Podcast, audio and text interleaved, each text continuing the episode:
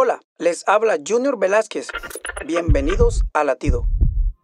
No sé si seas como yo, pero yo no puedo dormir si tengo algún problema sin resolver con otra persona, sin importar qué tan grande haya sido el problema o de quién sea la culpa. Yo juego un papel importante en la solución de este inconveniente.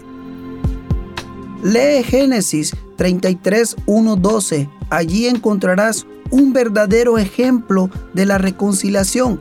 Es un hermoso regalo, pero para poder disfrutar de él necesitamos ser humildes y renunciar al orgullo. Hoy quiero invitarte a que sanes esas heridas que hay en tu corazón. Pídele a Dios que te ayude. Solo Él, con su gran amor, puede reconciliarte con esa persona. Latido les llega a través del ejército de salvación.